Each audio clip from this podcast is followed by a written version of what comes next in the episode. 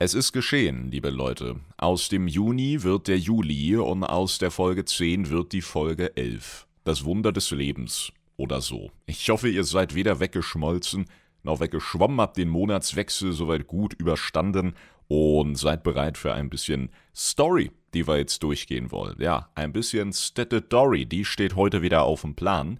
Und der ein oder andere hat schon gefragt, ey, was ist denn eigentlich mit der Analyse? Gab ja ein schickes neues Cinematic, ne, so ein Mini, so ein Baby-Cinematic, jetzt zum kommenden Patch rund um Nostormu, Murosond und dieses ganze Zeitlinienchaos, auf das ich mich sehr, sehr freue. Hab mir nur recht oberflächlich paar Sachen angesehen, um natürlich für bestimmte Talks auch in den Streams in Fragen kommen, so ein Stück weit Bescheid zu wissen, ja. Aber da war so viel Witz dabei, das habe ich bei den ersten kleineren Deep Dive-Ausflügen schon gemerkt, dass ich mir dachte, das hebe ich mir lieber diesmal auf. Ja, da kann man sicherlich auch im Bereich der Story dann viel quatschen, das werden wir auch tun, aber bei Zwischenpatches ist es ja häufig zum Glück nicht derart relevant, dass man jetzt irgendwie schon in der PTR-Phase sich die Nächte um die Ohren schlagen muss und dann zum Release Day ja eigentlich alles in- und auswendig kennt. Gibt es auch Leute, die das tun wollen? Das können die machen, da sehe ich überhaupt kein Problem, aber ich selber, ja, habe auch über die Jahre gelernt, mit dem ganzen Data Mining Stuff und Co., zumindest was die Details angeht, ein bisschen vorsichtiger zu sein. Das ist aber nochmal ein ganz anderes Thema. Eigentlich ging es ja um das Cinematic dazu. Und ich muss sagen, ich fand das super. Ich fand das sehr emotional. Ich fand, das war ein super Start in diesen Patch rein. Aber gleichermaßen finde ich, es gab da nicht wirklich was zu analysieren. Das heißt, ich hätte jetzt eine Analyse machen können und zwar nur um der Analyse willen. Ja, so ein bisschen Klicks mitnehmen, bisschen Hype, bisschen das Meme erfüllen, wenn man so möchte, ja. Und das ist es mir irgendwie nicht wert, der Lore gegenüber gesprochen. Ja, das fände ich irgendwie ein bisschen, bisschen schade, ein bisschen entkräftend den vorherigen Analysen gegenüber.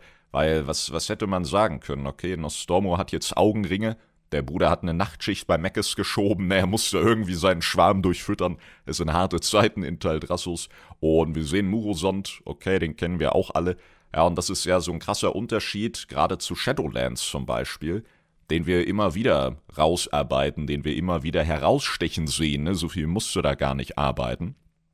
Und zwar, dass in Dragonflight ja alles ein bisschen bodenständiger werden sollte, ein bisschen zurück zur Basis kommen sollte. Und darum, ja, ist vieles etwas offensichtlicher, ja. Und jeder, der so mehr als drei Quests gemacht hat, der weiß, wer da auftritt. Bei Shadowlands war es eben so, wir kriegen so ein Cinematic und wir haben irgendeine neue kosmische Macht, irgendeine neue kosmische Gestalt, irgendwas, was wir noch nie gesehen haben wo du vielleicht ungefähr einen Plan hast, wenn du so zwei, drei entsprechende Bücher oder Comics gelesen hast, wenn du dieses und jenes Hörbuch gehört hast, ja, wenn du diese und jene Kampagne schon auf dem PTR gespielt hast oder wie auch immer, ja. Und dann konnte ich erstmal zehn Sekunden von diesem Video laufen lassen, hab dann pausiert und hab erstmal zehn Minuten erklären müssen, wen wir da eigentlich sehen und warum. Ja, und das ist jetzt mit Dragonflight ein bisschen weggebrochen. Das vermissen einige, ich selber auch, ganz klar, weil man ja auch ein bisschen weniger rumspinnen und rumzaubern kann, obwohl wir das ehrlicherweise gerade was das Ende von Dragonflight und so weiter angeht, auch relativ gut hinbekommen, wenn es denn vonnöten ist. Aber auf der anderen Seite der Medaille ist es natürlich besser für alle irgendwo, weil jetzt jeder ein bisschen mit rumzaubern kann, nur halt nicht mehr in diesen großen Ausmaßen, die wir vielleicht gewohnt sind, ja. Und deswegen ist dieser Schritt, denke ich, ein guter gewesen, ein wichtiger, nur eben nicht für die Analysen, aber dafür eben für die Gesamtheit der Community, die dann, denke ich, auch so eine Sequenz mal genießen kann, ohne pro Sekunde 30 Fragezeichen mehr im Gesicht zu haben.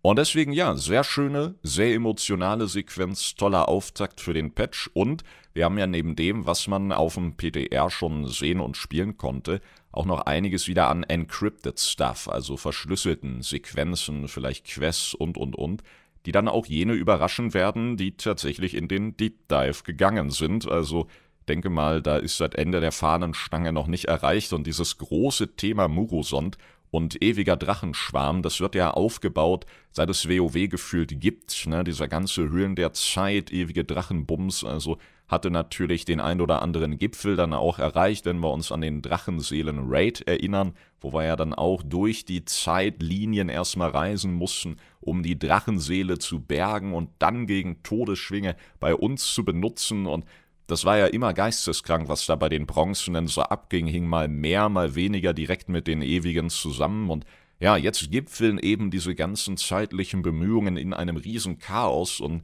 glaube, viel geiler kann das Setting tatsächlich nicht aufbereitet werden und umso spannender natürlich, wie sie das dann jetzt zu Ende führen. Ja. Freue ich mich definitiv sehr drauf. Jo, ansonsten Ansonsten ist nicht so viel passiert. Alle bereiten sich auf den Patch vor. Alle bereiten sich auf die BlizzCon vor, auch finanziell. Dieses Deluxe-Ticket, was hat das gekostet? 700, 800 Dollar? Junge, der Portal Pass, der eröffnet direkt ein Portal zu deinem Bankkonto, haben wir neulich gesagt, ne?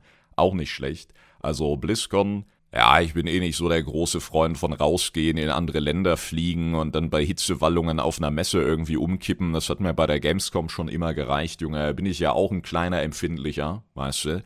Darum ärgere ich mich da nicht wirklich, aber boy, da konnte es ja durcheinander kommen bei den Preisen. Da wusstest du auch nicht, ist das jetzt ein Tagesticket? Ist das ein Wochenticket? Ist die BlizzCon überhaupt so lang? Ist das der Preis, der jetzt geleakt wurde fürs nächste Barbaren-Set im D4-Shop? Oder so viele Möglichkeiten, ja? Was für mich aber noch spannender war als die Memes zu diesem Themenbereich, das war das Key Art für die BlizzCon. Und das ist in der Tat immer was super Spannendes, denn dort finden sich in der Regel Charaktere wieder, die den Flow dieser BlizzCon bestimmen, beziehungsweise den Flow der jeweiligen Games, die vorgestellt werden. Da hatten wir zum Beispiel in Richtung Shadowlands, hatten wir für WoW Sylvanas auf diesem Key Art. Und Richtung Kultiras und Sandala, also BFA, hatten wir Jaina auf diesem Key Art. Und je nachdem eben auch unterschiedliche Vertreter aus Overwatch oder StarCraft damals, Träne wegwischt, Diablo und Co. Und diesmal haben wir niemand Geringeren als unseren Thrall, unseren Ex-Kriegshäuptling, Ex-Weltenschaman und immer noch Green Jesus, den Ork schlechthin. Und das lässt natürlich auch Raum für Ideen und Interpretationen. Thrall für viele ein Bindeglied zwischen Horde und Allianz, also vielleicht einfach ein Wink mit dem grünen Zaunpfahl, dass wir mehr in Sachen Fraktionszusammenschluss bekommen, vielleicht jetzt auch auf der Story-Ebene, wäre vielleicht ein Stück weit zu früh, zumal ja 4 auf der Ingame-Ebene noch nicht so funktioniert. Das wäre, glaube ich, nicht das beste Zeichen, das jetzt auf die Story-Ebene importieren zu wollen, aber gut, würde in absoluten Chaos enden, das zumindest würde Sageras dann gefallen. Vielleicht tritt der dann wieder auf den Plan. Wenn wir nur hier zwischen Horde und Allianz auf Azeroth wieder genügend Chaos veranstalten, du, dann kommen die Titanen aber schneller angeflogen mit dem Sitz des Pantheons, als du gucken kannst. Vielleicht auch eine Möglichkeit, wie so ein Leuchtsignal, weißt Brauchen wir gar keinen großen Scheinwerfer mit so einem Batman-Symbol. Nö, nö. Wir kriegen das ganz alleine hin, Freunde. Wir sind das Chaos. Wunderbar. Und andere sagen, es geht weiter mit den Elementen. Ja, dadurch, dass wir natürlich die Primalisten jetzt immer weiter aufgebaut bekamen, so ein Iridikron, so eine Vyranos, so Fyrak ja durchaus Potenzial bieten, längerfristig interessant zu sein, auch der nächste Roman, der ja, ich glaube, Ende des Jahres erscheinen soll, der spielt ja auch vor allem mit Vyranos und Alex Strasser, die auch auf dem Cover zu sehen sind, wo nochmal deren alte, tiefe Freundschaft betont wird, wo auch immer das hinführen kann.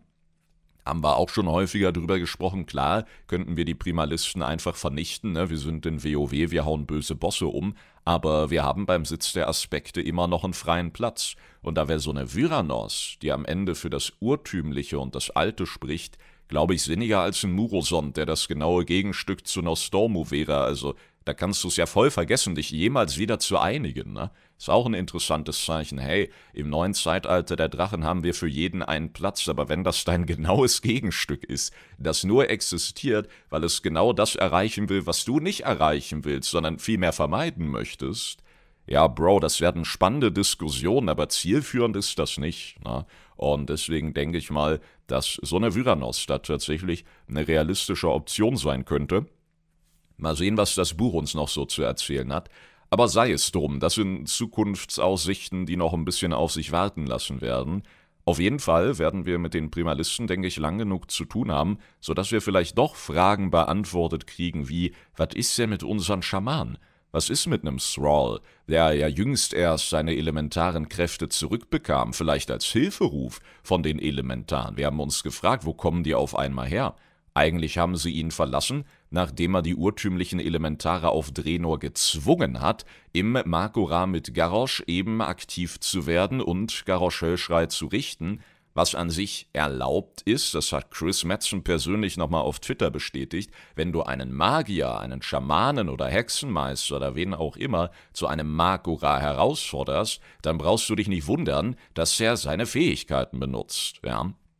Da haben viele ja lange überlegt, dass die Elemente ihm äh, diese Macht verwehrt haben, weil er quasi geschummelt hat, gescheatet hat. Aber das war nicht der Punkt. Es war kein Cheaten. Es ist erlaubt. Wenn ein Schamane ein Makura antritt, dann musst du mit dem Kettenblitz rechnen. Ja, das ist sonst so, wie wenn du manchmal die Kollegen hast vor Orgrimmar, die sich duellieren und dann sagen, ja, ich fighte auch Paladine, aber nur wenn die Bubble nicht benutzen. Ach so, Bro, na dann zieh du deine Waffe aus, ne? Dann passt das wieder. Und dementsprechend war es eben wirklich diese reine schamanistische Seite, ja eher auf Respekt basiert. Ja, du nimmst Kontakt zu den Elementen auf, du ehrst sie, du schnitzt den schickes Totem und eins meiner liebsten Beispiele ist aus einem der Warcraft Comics, wo eben große Dürre in, ich meine, Durota herrschte, Ernten drohten auszufallen, Kinder waren kurz vorm Verdursten und so wurden eben die ortsansässigen Schamanen zusammengerufen, die dann ihre Totems aufstellten, den Geist des Wassers anriefen, um Hilfe baten und der dann in Form von Regen antwortete. Und das ist ja auf der einen Seite durchaus respektabel, dieses ehrbare Benehmen gegenüber den mächtigen Geistern, den mächtigen Elementen. Auf der anderen Seite ist es so ein bisschen Mini-Kosmos. Denn wenn das Wasser jetzt nicht reagiert hätte, dann hätte die Erde übernommen, dann hätte das Feuer möglicherweise übernommen. Also so ein bisschen ist da natürlich auch wieder die Macht und die Vormachtstellung im Spiel, dadurch auch irgendwie, ob sie wollen oder nicht, dann ein Gleichgewicht, denn auf den großen Regenguss folgt vermutlich die nächste Dürre. Ne? Wir wissen, wie es in Durota aussieht, also tropischer Regenwald wird das in den nächsten zwei Wochen nicht mehr werden.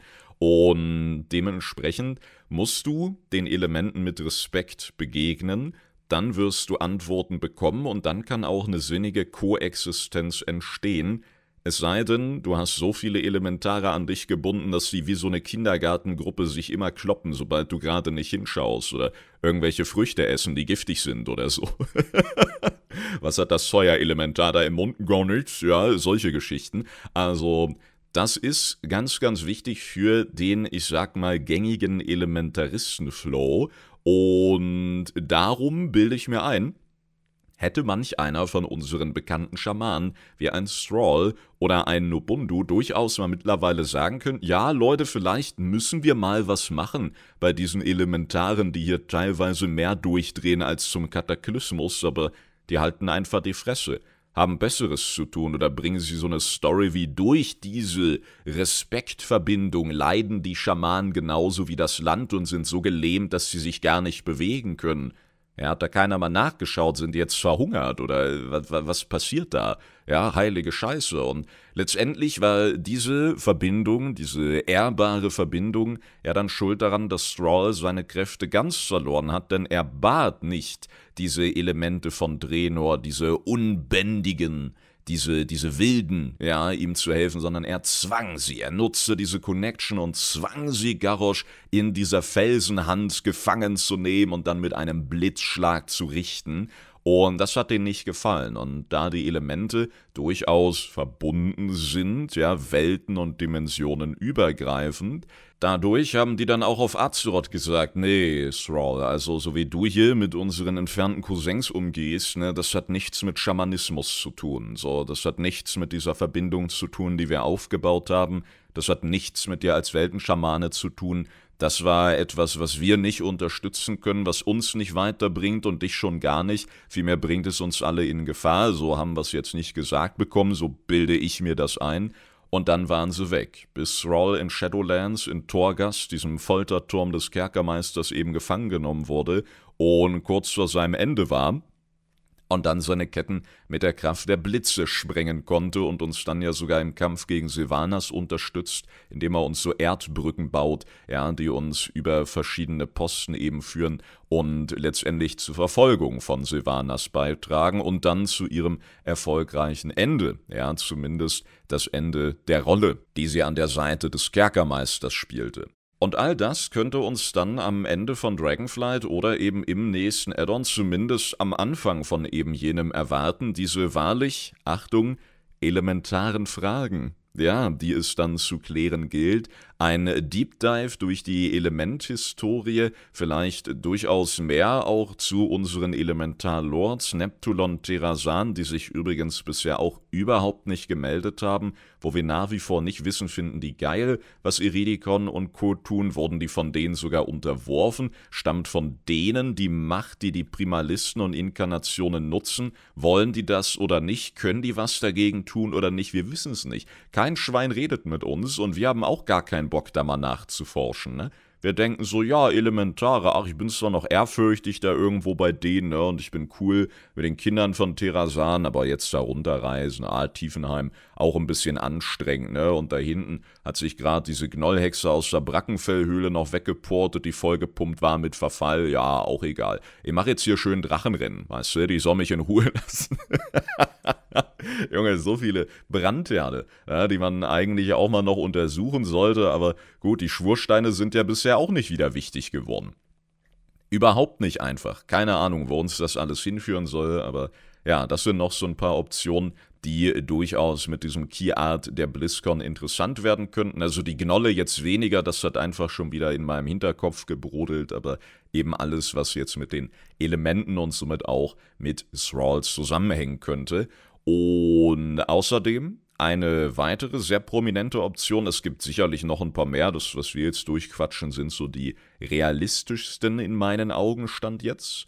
Eine weitere Option wäre, Thrall verbindet man mit der alten Zeit.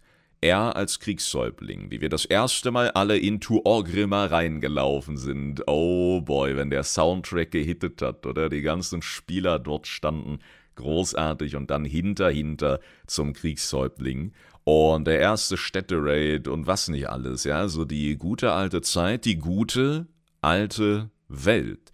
Ist das also ein Hinweis darauf, dass wir alt und neu zusammenbringen? Kata 2.0, Fyrak fliegt über das Land, eine weitere Narbe im Brachland, mehr Feuer, mehr Lava, mehr Zerstörung oder eher Cutter 2.0 im Sinne von wir machen wieder ein bisschen was heil, eine HD-Überarbeitung der Welt, Fliegen, auch im Immersangwald und auf der Azur-Mythos-Insel, alles mit neuen Texturen frisch angestrichen, paar neue Quests, alles modernisiert und angepasst.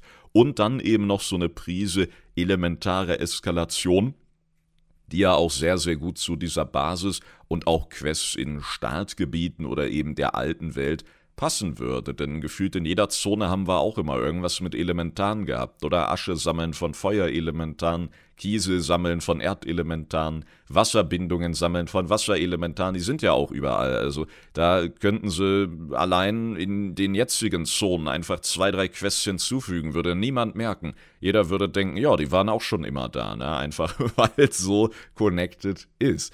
Und ich denke, darauf könnte man auch aufbauen und dieser große World Rewam, dieses WoW 2.0, was letztendlich jeder anders interpretiert, aber häufig hat es ja doch mit einer Überarbeitung dessen zu tun, was wir jetzt gerade haben, und zwar in Gänze. Das würde, denke ich, durchaus möglich sein, auch mit Hinblick auf dieses Keyart jetzt und mit Hinblick auf einen Charakter, der uns schon sehr, sehr lang durch WoW begleitet. Also spannende Optionen, allesamt auch storytechnisch sehr, sehr interessant, aber eben auch wieder eher geerdeter Natur, wobei natürlich Feuer, Wasser und Wind auch dabei sind.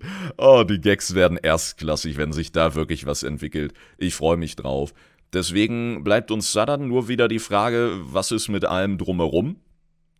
Wird die Lehre dann weiterhin subtil in irgendwelchen Büchern auftauchen? Wird Achara hinterm Schleier langsam ungeduldig? Kriegen wir dann so Tagebuchseiten, wo alles in Caps einfach geschrieben wird und sie schreit uns an, ich beobachte euch, ihr miesen Hunde, lasst mich raus, lasst mich raus. Ja, subtile Hinweise oder wie ist es mit dem Licht? Was wird eigentlich mit Tür jetzt werden? Ja, das sind alles Sachen, kann sich Ende Dragonflight noch klären, aber auch wenn wir jetzt von einer großen kosmischen Eskalation Ende Dragonflight als Übergang nächstes Addon ausgehen, wie passt dann Thrall da rein?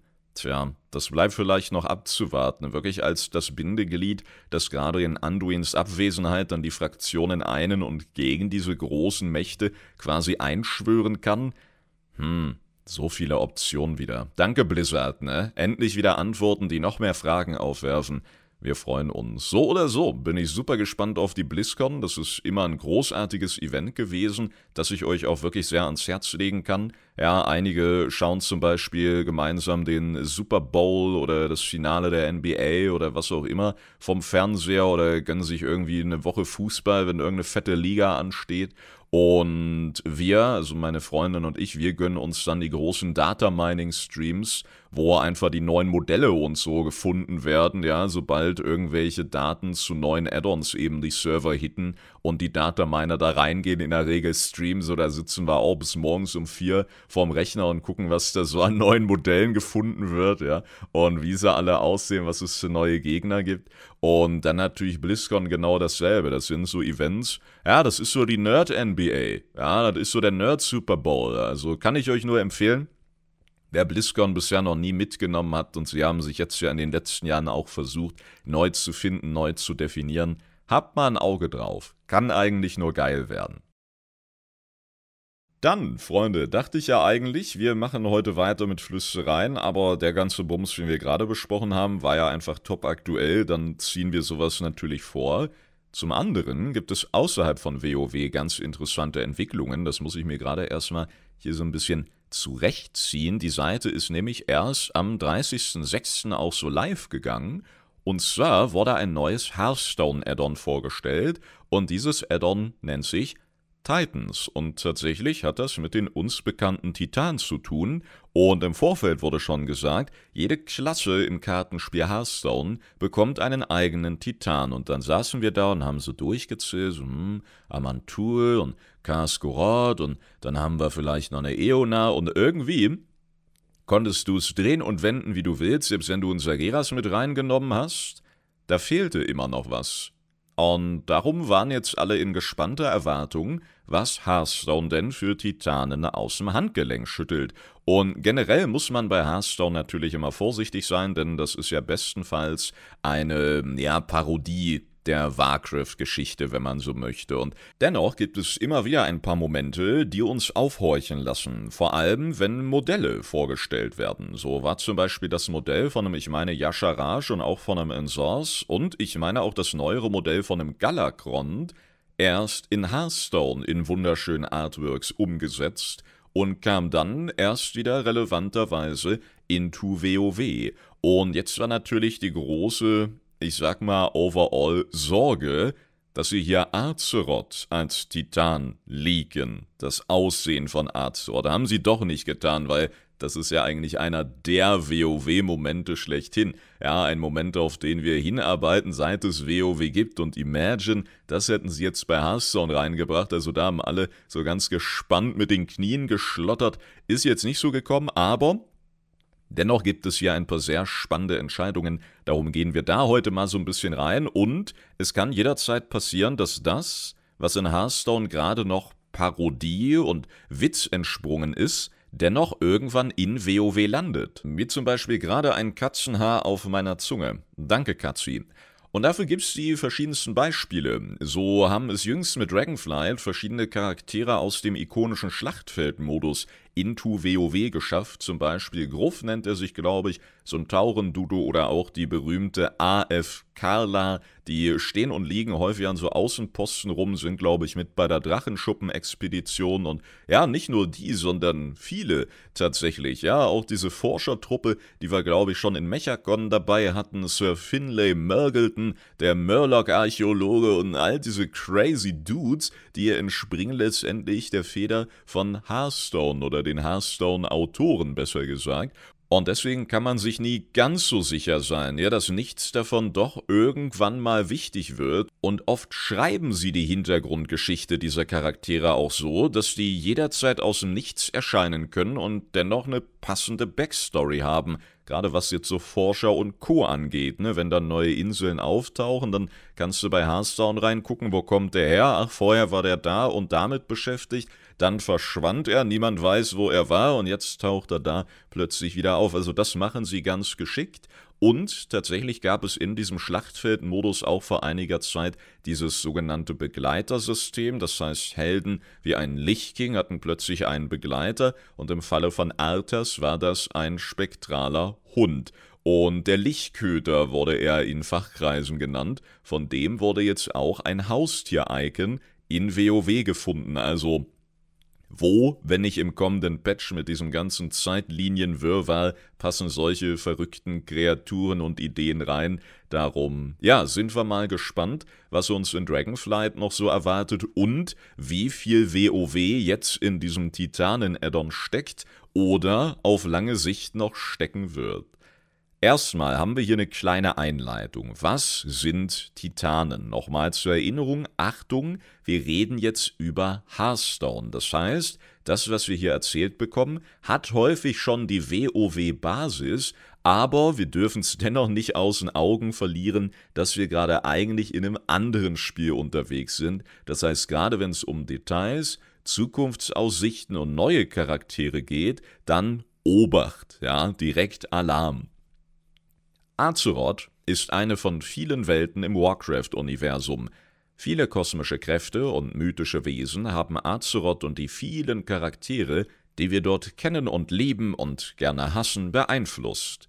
Legenden besagen, dass die riesigen gottähnlichen Wesen, die als Titanen bekannt sind, aus der Urmaterie entstanden sind, aus der der Kosmos entstand. Es heißt, dass ihre Geister als Weltenseelen geboren wurden, sich in den feurigen Kernen entfernter Planeten bildeten und dort unzählige Zeitalter lang schlummerten. Als sie schließlich erwachen und die rohe Macht der Ordnung selbst verkörpern, wandern diese Titanen durch die fernen Winkel der großen, dunklen Weiten und suchen nach anderen Weltenseelen, die erweckt werden können, um sich ihrer Sache anzuschließen. Für unsere nächste Erweiterung verleiht Hearthstone der Titanengeschichte von WoW eine eigene Interpretation – inspiriert von etablierten Warcraft-Geschichten und kreiert auch einige Hearthstone-spezifische Aspekte, an der sich unsere Spieler erfreuen können. Wir hoffen, dass euch diese einzigartige Interpretation der Geschichte der Titanen gefällt. In Hearthstone werden die Titanen durch das Schlüsselwort Titan dargestellt. Diener mit dem Schlüsselwort Titan verfügen über drei mächtige Fähigkeiten, die sie anstelle ihrer ersten drei Angriffe einsetzen – jede Fähigkeit kann nur einmal gewählt werden und sobald alle drei Fähigkeiten genutzt werden, kann der Titan normal angreifen. Mehr über das Schlüsselwort Titan erfahrt ihr hier in diesem Post. Okay, ich glaube, dieser Post ist für uns nicht weiter interessant. Die Gameplay-Mechaniken, wenn die im Detail erklärt werden, können wir, denke ich, skippen. Verlinke euch diese Seite natürlich auch, sind ja wieder schicke Bildchen, ne? wie gesagt, die Artworks und die Skins und so. Mega. Was da vom Hearthstone-Team regelmäßig abgeliefert wird, absolut geil. Und wir gehen rein into Trefft die Titanen. Der Priester bekommt unseren Amantul, den Hochvater des Pantheons. Niemand weiß, wann oder warum der erste Titan erwachte, aber der Legende nach hieß er Amantul. Mit der Zeit entdeckte er andere Weltenseelen und ernährte sie, bis sie erwachten und sich seiner Sache anschlossen. Amantul ist als der Hochvater bekannt. Er führt das Pantheon der Titanen in ihrem Bestreben, die Ordnung im Universum zu entwickeln. In Titanen ist Amantul der Priester-Titan. Er kann einen kraftvollen Schwung oder eine Menge Ressourcen bereitstellen, um eure Gegner zu übertreffen. Ja, wenige neue Infos an der Stelle. Der Hochvater führt die Titanen, um eben Ordnung ins Universum zu bringen. Also das ist im Grunde der Basic-Scheiß schlechthin. Da waren sie jetzt nicht besonders kreativ, sondern das ist Amantul, wie wir ihn eben haben, wie wir ihn auch in WoW kennen. Können sich die Priester, denke ich, freuen, den Hochvater selber an der Seite zu haben, ist, glaube ich, schon ein stabiler Schritt.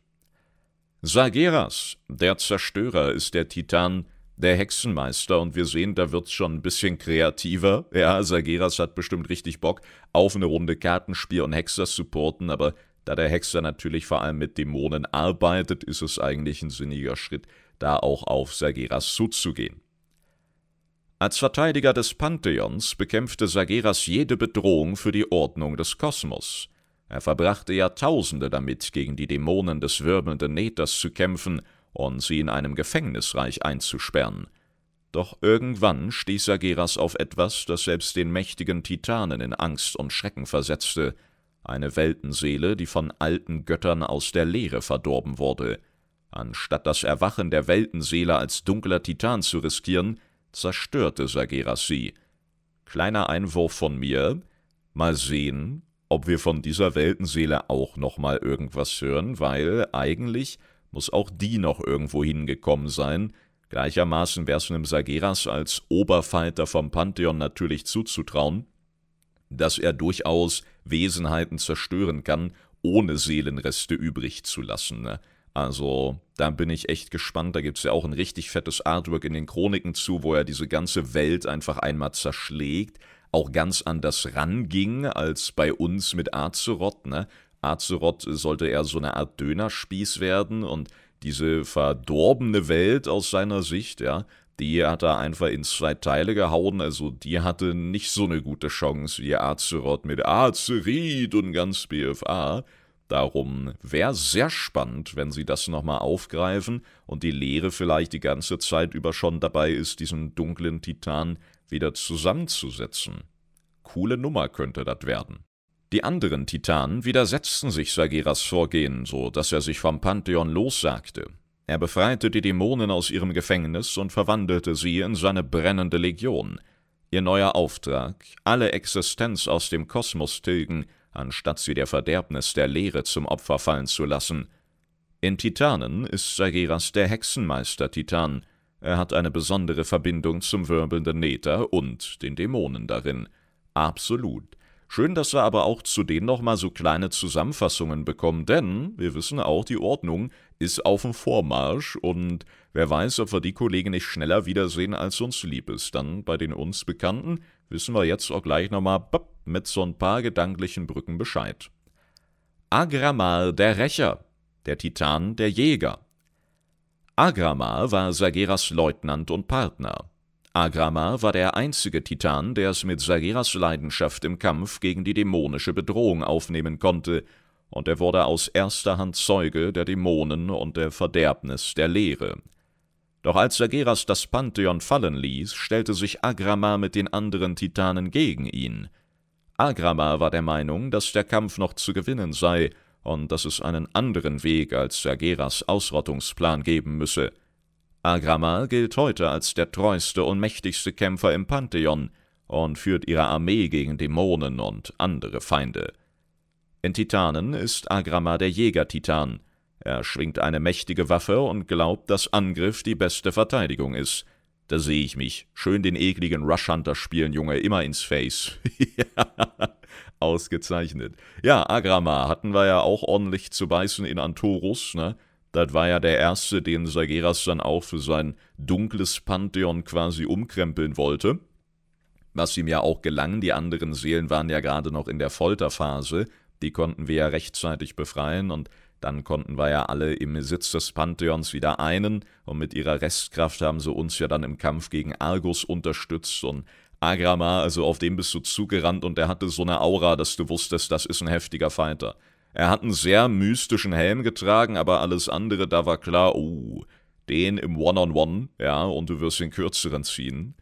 Wir kommen zu Eona, die Lebensbinderin, die Titanin der Druiden. Eona ist als Lebensbinderin bekannt, die physische Manifestation des Lebens, der Natur und der Heilung. Kleiner Einschub von mir direkt, auch das ist nach wie vor ein sehr, sehr spannender Punkt, weil wir wissen sehr wenig über Iona. Ist sie auch nur eine Spionin des Lebens? Haben wir noch andere Spione im, im Sitz des Pantheons unterwegs? Warum wird sie eigentlich derart toleriert? Also ein vom Leben besessener Titan ist cool, von der Leere besessener Titan ist direkt Endboss-Material. Und wir haben ja auch so ein paar Flüstereien noch, die endeten mit Hütet euch vor den grünen Augen. Also Eona definitiv ein Charakter, der ich glaube in allen Artworks und Darstellungen grüne Augen hat. Und nicht zuletzt deswegen bin ich auch bei ihr sehr gespannt, was da noch so kommen wird. Ich meine, sie kann auch einfach Good Girl sein. Maybe ist sie unsere Brücke auch dann hin zum Leben. Vielleicht kann sie uns die ganzen Geheimnisse lüften mit Elun und Co. Aber for real, warum sollte sie? Wenn sie vom Leben erfüllt ist, dann ist sie bestimmt auch eine tickende Zeitbombe wie eine Kalia, wo dann in Kalias Fall das Licht auf seinen passenden Einsatz wartet und bei Eona, wir wissen seit Drenor, dass das Leben ebenfalls durchdrehen und verschlingen kann, dass das Leben eben nur weil es der Konterpart zum Tod ist, nicht das allheilige Supermittel ist, sondern genauso scheiße eskalieren kann wie jede andere kosmische Macht. Und darum bin ich sehr interessiert daran, auch mehr über Eona und ihre Vergangenheit wie gleichermaßen Zukunft zu erfahren, weil hier schreiben sie es so, als wäre es völlig normal zwischen den anderen Titanen. Ne? Die physische Manifestation des Lebens, der Natur und der Heilung was wir ja in kleinerer Kosmosform auch von Isera und Alexstrasza vor allem kennen. Also plötzlich ist neben Ordnung, Leere und Licht auch noch das Leben mit präsent und das war es durch Elun und diese ganze Gründrachen-Traumbaum-Geschichte. Ja, da war es ja die ganze Zeit schon irgendwie mit dabei, aber diese Eona-Vorstellung hier, die wirft nochmal ein ganz anderes Lebenslicht auf gewisse Akteure. Sehr spannend. Sie ist fest davon überzeugt, dass die Aufgabe des Pantheons darin besteht, das Leben zu schützen und zu fördern, wann immer dies möglich ist. Sie war maßgeblich an der Entscheidung des Pantheons beteiligt, für die Rettung Azeroths vor der Verderbnis der alten Götter zu kämpfen, anstatt es zu zerstören. Nachdem die alten Götter besiegt waren, segnete sie ihren Hüter mit der Macht, über die Flora und Fauna von Azeroth zu regieren und ihre Macht wurde später mit dem roten Drachenaspekt Alexstrasza geteilt, der den Titel Lebensbinderin annehmen sollte. Und da sind wir wieder. In Titanen ist Eona der Druidentitan. Das Leben entspringt jeder ihrer Handlungen, denn sie versorgt euch mit Nahrung und Wachstum. Ja, Mutti Eona, auch so süße Artworks, wo sie da sitzt und so eine Waschbärenfamilie versorgt, also das ist zu süß, okay? Das muss Propaganda sein, Eona. Wir haben dich im Auge. Was für Waschbärfamilie, ich raste aus. Wir kommen zu Kasgorod, dem Kriegertitan. Kasgorod ist aufgrund seiner Beherrschung der Erde und des Schmiedens als Schöpfer und Schmied der Welten bekannt. Ein Schub von mir. Beherrschung der Erde. Na, wenn wir da nicht bald einen großen Erdclash haben, wa? Thrall gegen Terrasan, gegen Iridikon, gegen Kasgorod. Let's go. Wetten werden angenommen. Kasgorod beaufsichtigt die Erschaffung der von den Titanen geschmiedeten Hüter und anderer früherer Titan geschmiedeter, die Azeroth bewohnen sollten.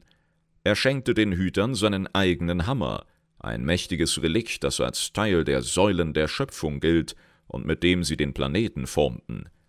Einige der von Titan geschmiedeten Schöpfungen haben immer noch eine besondere Affinität zu Kasgorod. Nachdem die Zwerge ihre Heimat Kasmodan ist gleich Berg von Kas benannten. In Titanen ist Kasgorod der Krieger-Titan. Er ist zäh und kämpferisch und rüstet sich und euren Helden während des gesamten Kampfes aus. Klingt geil, ja, der Schmiedehammer Säulen der Schöpfung waren titanische Relikte, die tatsächlich im Addon Legion wichtig waren, die wir sammelten. Das war so ein bisschen die, die Standard-Quest-Reihe, so wie wir in Dragonflight eben versuchten, diese Säulen, diese Steine wieder zu aktivieren, ja, war das mit den Säulen eben der Standard-Legion-Flow und die haben wir dann ja benutzt, um die Macht im Grabmal des Sageras wieder zu versiegeln, damit da wenigstens Ruhe ist und nicht die ganze Zeit irgendwelche Teufelssuppe rausplätschert. Und da war der Hammer, bilde ich mir ein, dabei, wie auch das Ägis von Agrama, das Auge von Amantul war es, glaube ich. Was hatten wir noch? Die Träne von Elun, die da ganz leicht aus der Reihe tanzte. Aber so sammelten wir diese Relikte und die halfen uns dann bei den verschiedensten Aufgaben im weiteren Legion-Kampagnenverlauf. Und ich glaube, eine Art des Hammers konnten wir sogar mit Schmieden dann herstellen und damit unsere Schmiedeprojekte verstärken. Also das war tatsächlich ganz cool gemacht, muss ich sagen. Im Rahmen von Legion war schon big und ich glaube auch der Krieger-Titan, der wird auf dem Spielfeld ganz gut rocken können. Norganon haben wir für die Magier. Norganon ist für seinen Intellekt und seine Beherrschung der arkanen Magie bekannt. Amantul beauftragte Norganon mit der Katalogisierung der Magie im Universum, damit sie zur Bekämpfung der dämonischen Bedrohung eingesetzt werden konnte, und Norganons umfassendes Wissen machte ihn zum stärksten Magieanwender des Pantheons. Er verlieh Azeroth Technologie und Kontrolle über arkane Magie und segnete Malygos als blauen Drachenaspekt. Wissen und Überlieferungen sind seine Domäne, und die von den Titanen geschmiedeten Hüter erschufen eine mächtige Reihe verzauberter Artefakte, die sogenannten Scheiben von Norganon, die die Geschichte von Azeroth aufzeichneten. In Titanen ist Norganon der Magier-Titan. Seine Macht verdoppelt sich mit jeder Aktion, während sein Wissen und seine Beherrschung wachsen und sorgt im Verlauf des Spiels für immer stärkere Störungs- oder Abschlusskraft. Heftig. Scheiben von Norganon kennen wir. Uldaman am Ende, nachdem wir Archedas umgehauen haben, zack, konnten wir da einiges über die Trogs und die Vergangenheit auch unsere Zwergenfreunde betreffend lernen. Ja, also Wissen und das Studium der Magie, natürlich durchaus passend, dass der dann der Magier-Titan wird. Und möglicherweise wird uns auch dieses Wissen noch weiterhelfen. Also der scheint ja letztendlich der beste Ansprechpartner schlechthin zu sein. Und darum ist er vermutlich ein Schreckenslord. Lul, Junge, das wäre so krank, wenn einer von den Titanen ein Schreckenslord ist. Oh, come on. Würde eigentlich nicht passen zu dem, was sie so drauf haben, oder? Also, dass Schreckenslords sich gut tarnen können, okay. Aber dass sie irgendwas davon zugunsten ihrer Tarnung durchziehen, was die Titanen hier so tun, ja, vielleicht Amantul als erstes, oder? Diese ganze Yasharash rausreißen Geschichte, der hatte ja auch den kleinsten Abschnitt. Der ist angeblich ja der Erste gewesen und hat die anderen geleitet. Am Arsch war einfach ein Schreckenslord mit Langeweile, hat sich gedacht, ich stülp mir jetzt hier so eine, so eine Robe über, ich geh ein bisschen im Bademantel durchs Hotel, klopf an ein paar Zimmer, gucke, ob ich ein paar Follower generiere und dann gründen wir eine weirde Sekte, ja, und die anderen hatten halt Bock drauf. Das wäre so geisteskrank. Holy hell, das ist irgendwie genauso vorstellbar, wie ich es auf keinen Fall haben möchte. Na gut, äh, kommen wir zum Schamanen. Golganes, der Donnerer. Golganes ist der Herr des Himmels und der tosenden Ozeane. Seine Aufgabe ist es, die physische Landschaft der Planeten so zu gestalten, dass sie den Zielen des Pantheons entspricht. Obwohl das Pantheon der Ordnung treu ergeben ist, sind die ausgelassenen und aggressiven Meeresriesen seine liebsten Schöpfungen. Sein Hüter Thorim ist eine der wenigen Schlüsselfiguren in der frühen azerotischen Mythologie. In Titanen ist Golganes der Schamanentitan. Seine explosive Macht kann seine Feinde vernichten oder einen schockierenden Schwung auslösen, um das Blatt im Spiel zu wenden. Damn, die Mechaniken, die hier angeteasert werden, klingen auf jeden Fall auch fett. Ja, Golganes, der die Planeten formt, der sie gestaltet mit seinen Riesendienern, die dann natürlich auch in der Lage sind, so einen Berg einfach runterzudrücken. Ja, wenn er scheiße aussieht, das passt nicht. Das ist so ungeordnet, da sind ein paar Feldspitzen zu viel. Wupp, kein Problem, Chef ebnen wir ein.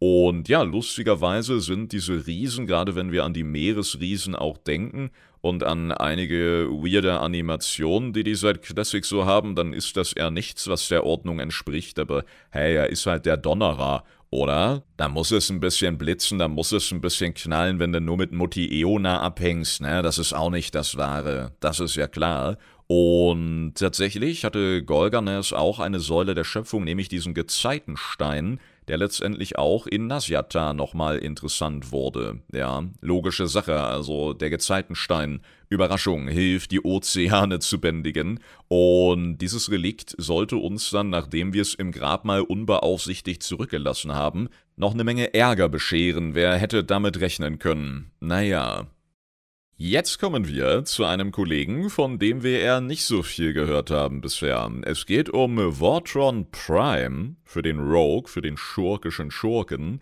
Und der sieht einfach aus wie ein riesiger Mechagnom, also der Tanz in mehrerlei Hinsicht einfach aus der Reihe. Lesen wir mal rein in den Text. Voltron Prime ist eine Hearthstone-Variante der Geschichte des Hüters Mimiron, des großen Erfinders. Als die Titanen nach Azeroth kamen, brachten sie mächtige Magie und uralte Technologien mit, um ihr Ziel zu erreichen. Diese fortschrittlichen Technologien wurden verwendet, um große antike Städte und von Titanen geschmiedete Wesen aus Metall oder Stein zu erschaffen – Einige der ersten Titangeschmiedeten wurden ausgewählt, um den Rest anzuführen, und waren mit einigen der Kräfte und Eigenschaften der Titanen, ihrer Schöpfer, ausgestattet. Dies waren die Hüter. Mimiron war gesegnet mit Intelligenz, Magie und Erfindergeist. Er erschuf mächtige verzauberte Fesseln, um die Elementarfürsten und die massiven mechanischen Schlösser an den Gefängnissen der alten Götter in Schach zu halten. Er entwarf auch die Mechagnome, die dabei halfen, die riesigen Maschinen der Hüter zu bauen und zu warten, und die später zu den Gnomen von Azeroth wurden. Seine Experimente mit den Titangeschmiedeten beeinflussten die Wesen, die zu den Goblins werden sollten.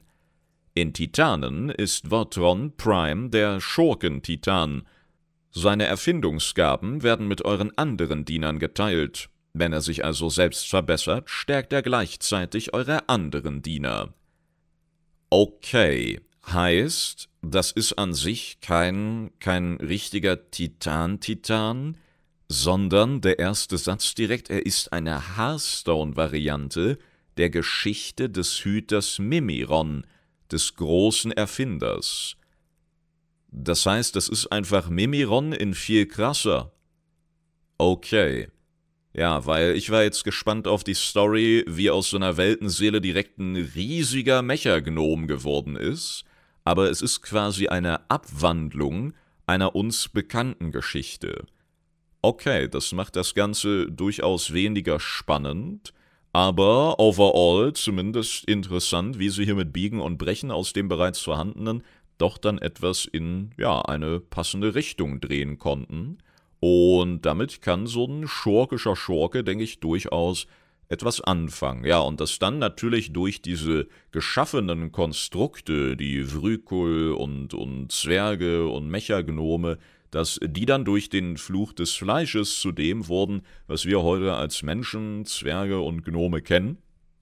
Das ist ja auch kein Geheimnis, aber All das basiert eben auf dem, was die Titanen bzw. deren Wächter oder Hüter so kreiert haben. Also letztendlich, ob wir wollen oder nicht, sind wir mit dieser Basis immer verbunden, auch wenn der titanische Einfluss natürlich über all diese Jahre, über all dieses Degenerieren, ja, wovon die Titanen dann gerne selber sprechen, ein bisschen aus den Fugen geriet, nicht mehr ganz so krass vorhanden ist, aber letztendlich ja, da kommen wir her. Auch die Orks sind ja letztendlich titanischen Ursprungs. Wir haben vorhin Drenor kurz angeschnitten. Drenor war ja vom Leben befallen, ja, diese Sporenhügel, diese großen Überwucherungen, von denen wir heute nur noch den immergrünen Flor, diese Botani und Genesaurier haben, gerade in Gorgrond, ja, da haben wir noch so einen größeren Befall, so ein Überbleibsel. Und da war es ja Agrama, bilde ich mir ein, der einen Riesen schuf, der dann mit diesen Lebensmanifestationen gerungen hat, letztendlich auch einen Sieg davontragen konnte, aber dieser Sieg forderte eben auch das Leben von diesem Riesen und aus ihm krochen dann, ja, Überbleibsel. So, der war eben so mächtig, ja, mit so viel Energie erfüllt, dass das bloße Zerstören seiner selbst nicht ausreichte, um diese Energie letztendlich im Boden versickern oder sich auflösen zu lassen, sondern da formten sich weitere, kleinere Riesen, ja, die kennen wir heute als Gron. Aus Gron wurden dann, wenn man so will, die Oger und die Ogrons, ja, und aus denen wiederum wurden dann irgendwo die Orks. Also das ist auch so eine Kette, wo zumindest viele der uns bekannten Völker durchaus mit solchen titanischen Energien mal in Kontakt kamen oder zumindest aus diesen besagten Prozessen irgendwie dann entsprungen sind. Mal sehen, inwieweit das noch relevant wird. Zumindest könnte das spannend werden, wenn die Titanen doch mal richtig sauer auf uns sind und wir dann sagen können, oh, ihr seid doch aber unsere Schöpfer und dann weinen wir alle und umarmen uns. Aber da wir mittlerweile durch Fluch des Fleisches und sonst was für, für Generationsketten eigentlich so weit weg sind von dieser Basis wie nur geht, hm, weiß ich nicht, ob ich mich auf diese Karte verlassen wollen würde. Der nächste Titan, sehr spannend, der hört auf den Namen Argus, der smaragdgrüne Stern, Dämonenjäger-Titan. Argus ist die titanische Weltenseele des Planeten Argus. Danke, Sherlock. Sageras entdeckte Argus junge Weltenseele, nachdem Sageras das Pantheon verlassen hatte. Er fand heraus, dass der Planet von den Ereda bewohnt war, einem Volk und Zivilisation, die weitaus intelligenter und fortschrittlicher war als jedes andere Volk, dem Sageras begegnet war. Er beschloss, Argus in seine Verschwörung gegen das Pantheon einzubeziehen. Dieser Plan würde beinhalten, dass Sageras die Einwohner von Argus durch Machtversprechen dazu verleitet, sich seiner Sache anzuschließen. Dann würden er und seine Anhänger die Weltenseele quälen, sie mit Todesmagie erfüllen, sie schließlich in einen Todestitanen verwandeln und seine Macht nutzen, um den wirbelnden Nether zu kontrollieren – also da muss ich auch direkt mal einschieben, das eskalierte schon zeitnah jetzt, oder? Also, das ist so ein typischer Plan, wenn man so ein Meeting hat, so eine weiße Tafel mit so einem Folienstift, ne, mit so einem Marker und dann, na, was machen wir heute?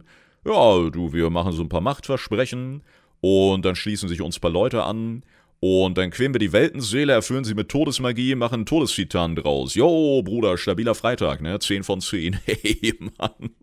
Ja, und das ist auch das, was wir in der Kampagne auf Argus dann erfahren haben dass die Legion diese dann Todesenergien von Argus nutzte, um den Tod auszutricksen, ja, und gefallene Soldaten schneller wieder zurück ins Leben zu holen. Also, das ist an sich schon clever, aber gleichermaßen krass, nachdem wir auch diesen kleinen Text zu Sageras selber hatten und seinem Fall, zumindest aus unserer Sicht, sein Fall, ja. Aus Sicht der Legion sicherlich sein Aufstieg, muss man auch wieder gucken, ne? Perspektive, gut, böse, dies, das. Dass er gewillt war, einen solchen unschuldigen, ungeborenen Titanen einfach auszubeuten. Was ist da los? Der hat ihn gerade frisch entdeckt und er beutet den sofort aus bis zum geht nicht mehr.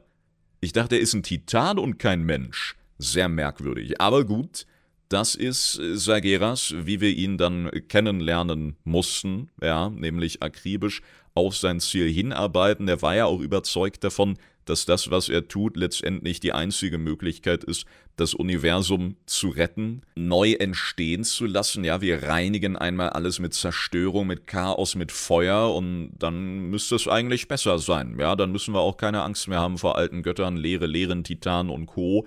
Naja, alles auch nicht so gut gelaufen jetzt, würde ich sagen. Auf jeden Fall war ihm jedes Opfer und jedes Mittel recht. Zur Zeit von Titanen rückt Sageras Plan gerade erst in den Fokus.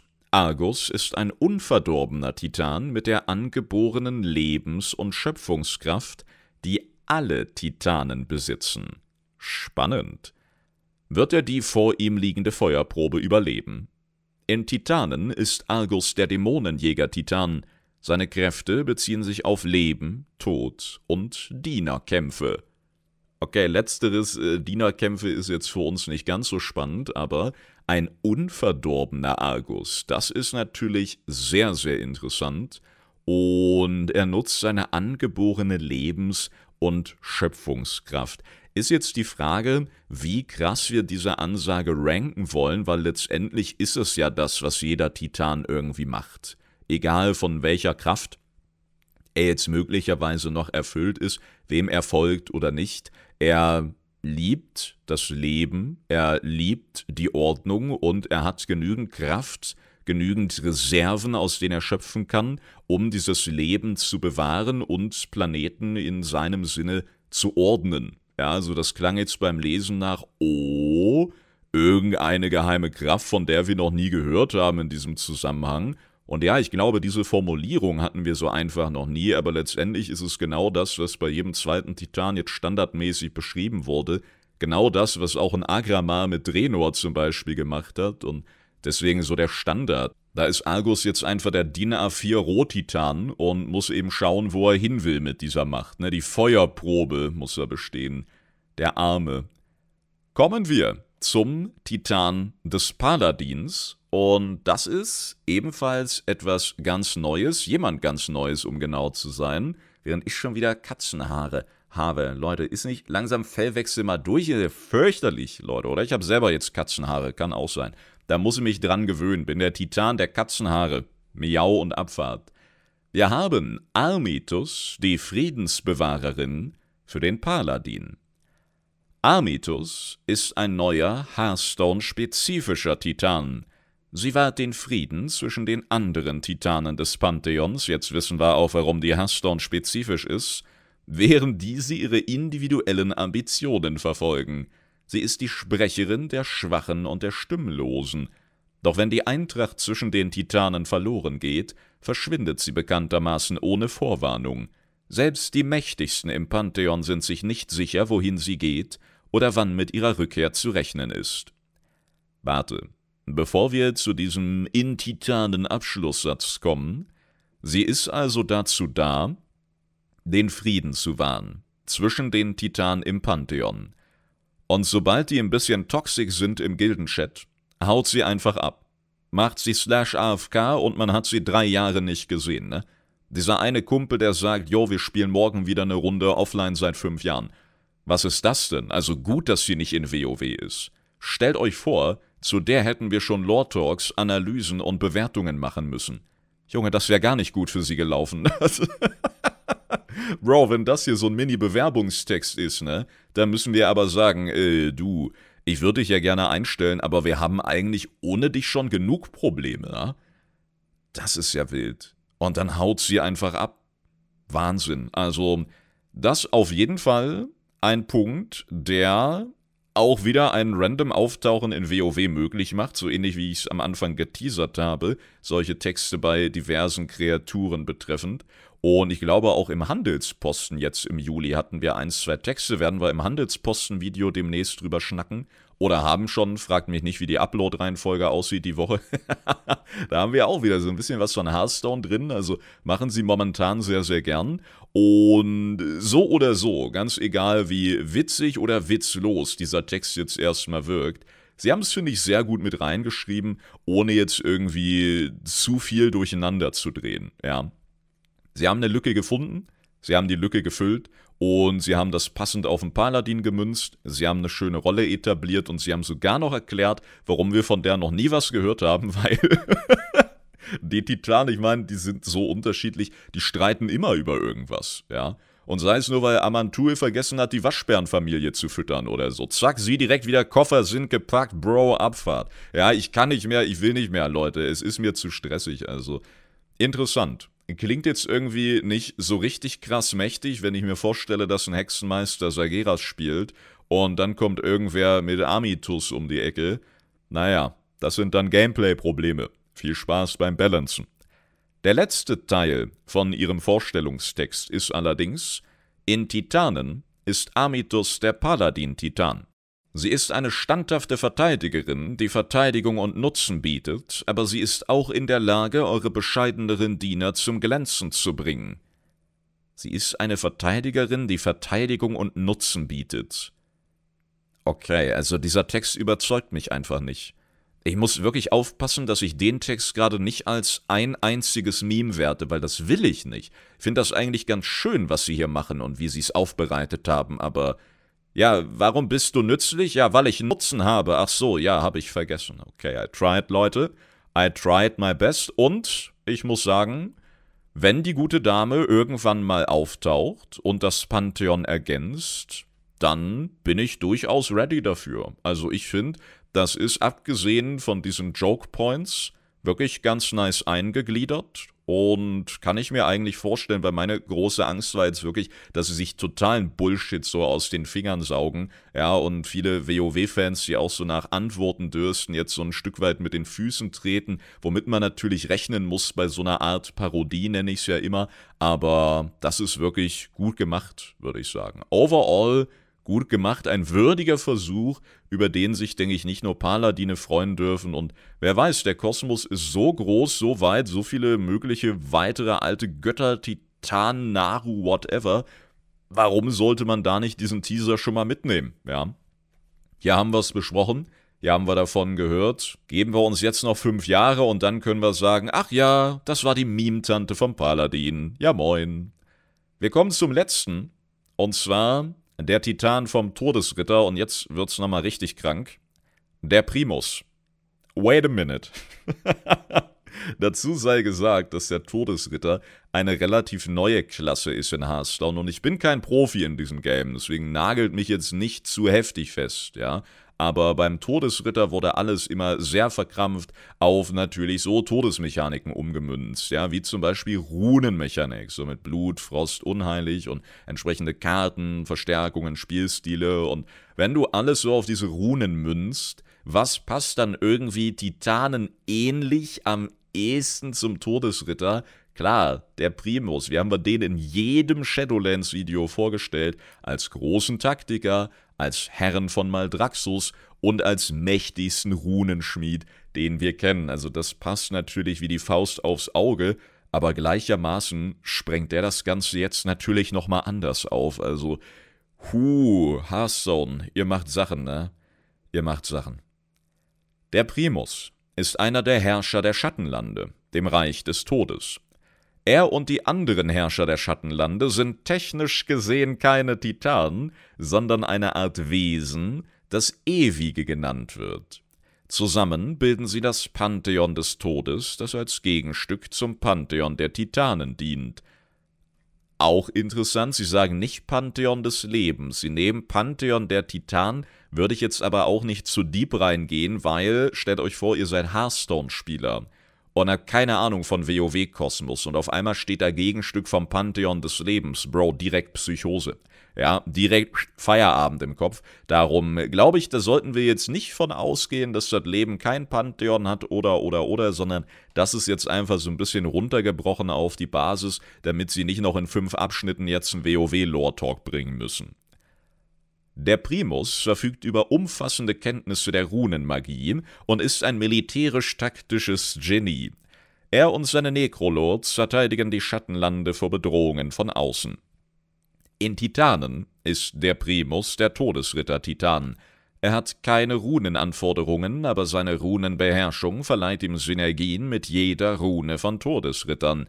Wie werdet ihr diesen Meisterstrategen nutzen, um das Blatt in euren Schlachten zu wenden?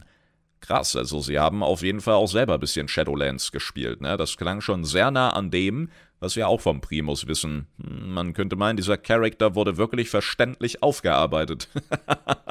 Verrückte Nummer. Ja, und das, das ist es im Grunde, liebe Leute.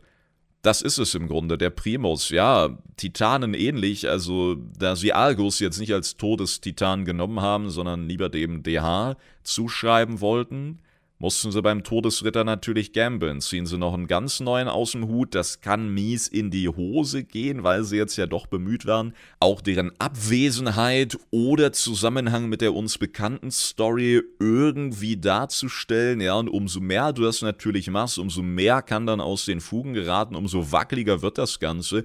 Wenn du immer mehr Charaktere vorstellst, die eigentlich nie da waren und auch jetzt nicht so richtig da sind, dann wäre das Artwork auch ein bisschen leerer geworden. Ne? Darum, ja, der Primus so als Notfalllösung, also hm, fühle ich jetzt auch nur bedingt, aber vielleicht besser, als jetzt den nächsten aus den Fingern zu saugen und neben Todestitan Argus, der jetzt mehr aufs Leben gemünzt wurde, zu sagen, hier ist übrigens noch ein Todestitan, also ja, ich meine, es ist WoW-Kosmos. Wir sind wieder an demselben Punkt wie immer, oder? Wenn man jetzt noch dreimal versucht, diesen Sachverhalt zurechtzubiegen, dann biegt sich dein ganzer Kopf mit und zack, schon hast du einen bleibenden Wirbelsäulenschaden.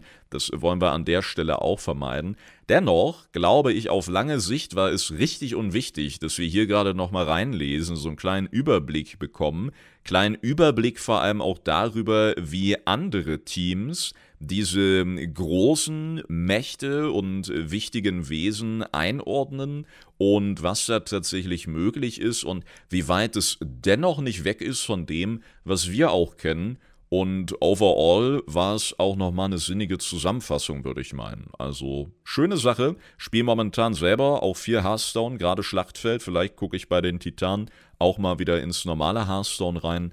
Bin ich echt gespannt drauf und finde sowohl die Artworks-Bombe als auch die Präsentation. Nur manche Sachen, ja, wirkten ein bisschen sehr übers Knie gebrochen, aber es ist eben auch schwer, da Lösungen zu finden und dafür wurde es, denke ich, doch ganz gut gemacht.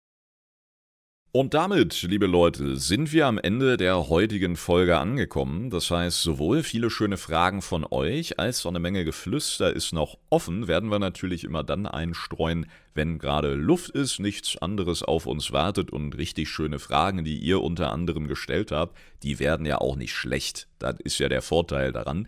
Insofern Dankeschön fürs Zuhören heute. Hoffe, hat euch wieder gefallen und vielen, vielen Dank für die vielen tollen Interaktionen, dank denen wir auch, da bin ich mir sicher, noch einige wunderbare Folgen hier gemeinsam genießen dürfen. Bis dahin, genießt den neuen Monat, genießt das Wirrwarr im titanischen Kosmos und gerne auch darüber hinaus und dann hören wir uns hoffentlich gesund und munter wieder. Macht es gut, hau da rein und Tschüss.